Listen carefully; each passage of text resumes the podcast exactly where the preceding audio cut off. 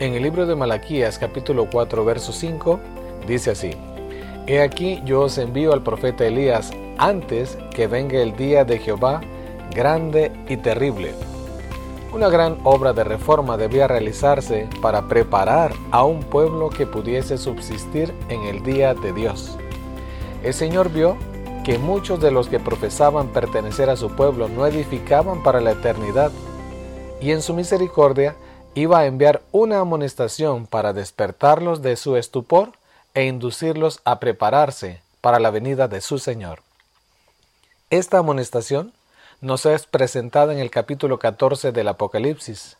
En él encontramos un triple mensaje proclamado por seres celestiales y seguido inmediatamente por la venida del Hijo del Hombre para cegar la mies de la tierra.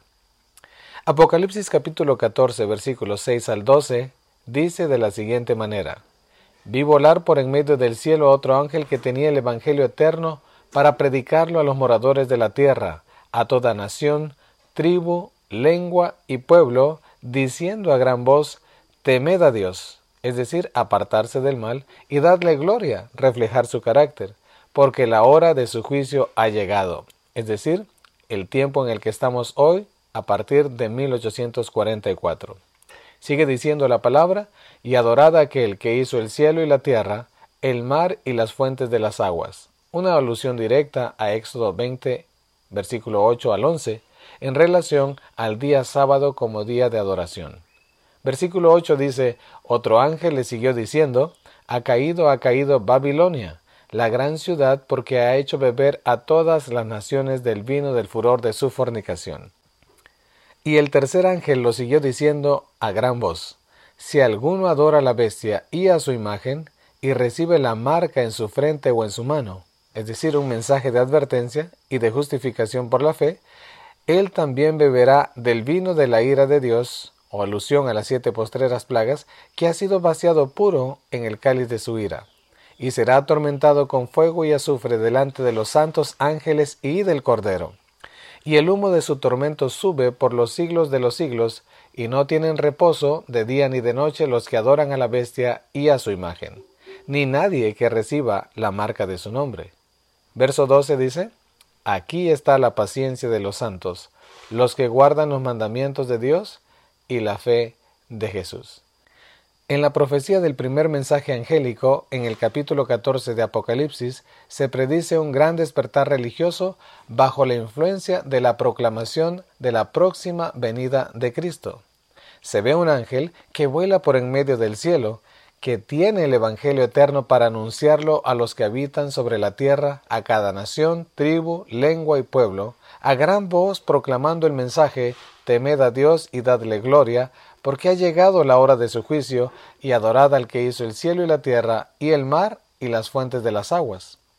El mensaje temed a Dios y dadle honra, porque la hora de su juicio es venida, debe ser dado en alta voz, con celos y energías más intensos. Los seres humanos deben impulsar la obra del Señor. Los hombres, las mujeres y los niños deben prepararse para dar el mensaje en el hogar, en la escuela y en iglesia. La circunstancia de que se diga que es un ángel el heraldo de esta advertencia no deja de ser significativa. La divina sabiduría tuvo a bien representar el carácter augusto de la obra que el mensaje debía cumplir, y el poder y la gloria que debían acompañarlo por la pureza, la gloria y el poder del mensajero celestial. Y el vuelo del ángel en medio del cielo, la gran voz con la que se iba a dar la amonestación y su promulgación a todos los que habitan la tierra, a cada nación y tribu y lengua y pueblo, evidencia la rapidez y la extensión del movimiento. Así como en el caso de la gran reforma del siglo XVI, el movimiento adventista surgió simultáneamente en diferentes países de la cristiandad. Tanto en Europa como en América hubo hombres de fe y de oración que fueron inducidos a estudiar las profecías y que al escudriñar la palabra inspirada hallaron pruebas convincentes de que el fin de todas las cosas era inminente. En diferentes países hubo grupos aislados de cristianos que por el solo estudio de las escrituras llegaron a creer que el advenimiento del Señor estaba cerca. Se representa además a los ángeles como volando en medio del cielo proclamando al mundo un mensaje de amonestación y estando en conexión directa con la gente que vive en los últimos días de la historia de esta tierra. Estos ángeles son un símbolo para representar al pueblo de Dios que trabaja en armonía con el universo del cielo.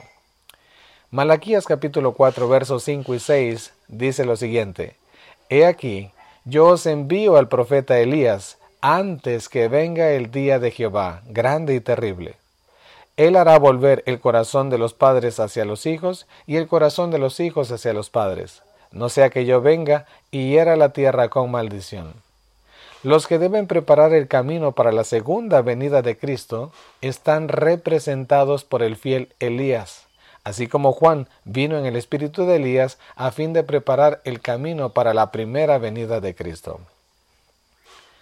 La obra de Juan el Bautista y la de aquellos que en los últimos días saldrán con el espíritu y el poder de Elías para despertar a la gente de su apatía, en muchos sentidos es la misma. Su obra es la clase de obra que debe hacerse en este tiempo. Cristo vendrá por segunda vez a juzgar al mundo con justicia. Juan se apartó de sus amigos y de los lujos de esta vida la sencillez de su vestimenta, una túnica tejida con pelos de camello, era una permanente reprensión a la extravagancia y la ostentación de los sacerdotes judíos y del pueblo en general. Su alimentación, totalmente vegetariana, compuesta por algarrobas y miel silvestre, era una reprensión a la complacencia del apetito y la gula que prevalecían en todas partes se debe agitar el gran tema de la reforma y despertar la conciencia pública. Debe relacionarse con el mensaje la temperancia en todas las cosas para apartar al pueblo de Dios de su idolatría, su gula y su extravagancia en el vestir y en otras cosas.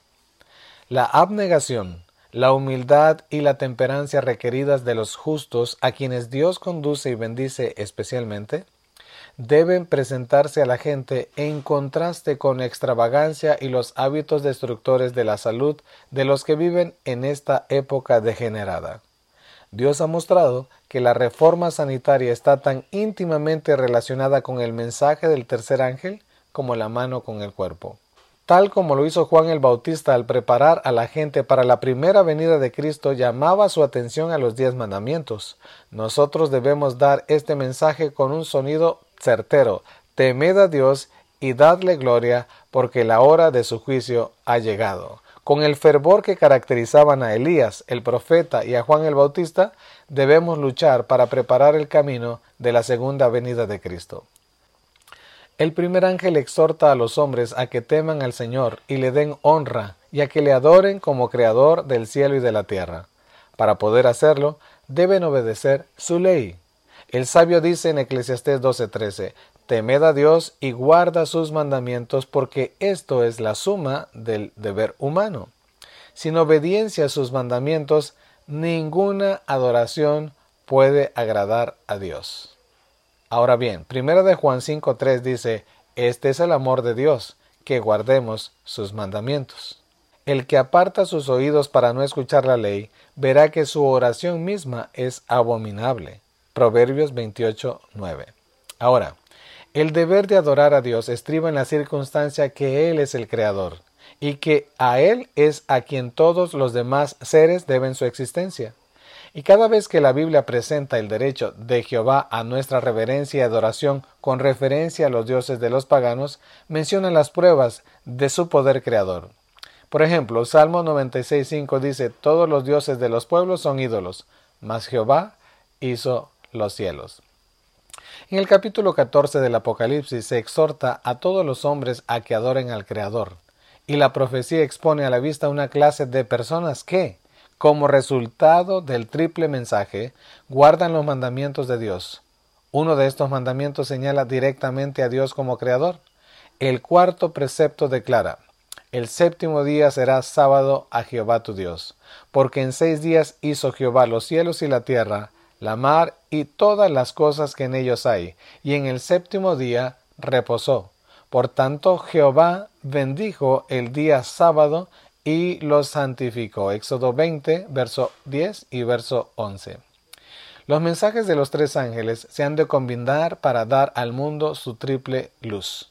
El segundo ángel se une al ángel de Apocalipsis 18, no solo para denunciar el estado de Babilonia, sino a llamar a salir de este sistema de corrupción. En el Apocalipsis, Juan dice, vi a otro ángel descender del cielo con gran poder y la tierra fue alumbrada con su gloria. El segundo ángel se une al ángel de Apocalipsis 18, no solamente para denunciar el estado de Babilonia, sino a llamar a salir de ese sistema de corrupción. En el Apocalipsis, Juan dice, vi a otro ángel descender del cielo con gran poder y la tierra fue alumbrada con su gloria. Apocalipsis 18.1.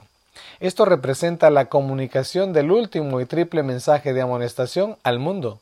El tercer ángel vuela por en medio del cielo anunciando los mandamientos de Dios y la fe de Jesús. Representa la obra que debe hacerse en estos últimos días. El mensaje no pierde nada de su poder al progresar en su vuelo. Juan ve que la obra crece en potencia hasta que toda la tierra se llena con la gloria de Dios. En contraposición con los que guardan los mandamientos de Dios y tienen la fe de Jesús, el tercer ángel señala otra clase de seres humanos contra cuyos errores va dirigido la solemne y terrible amonestación.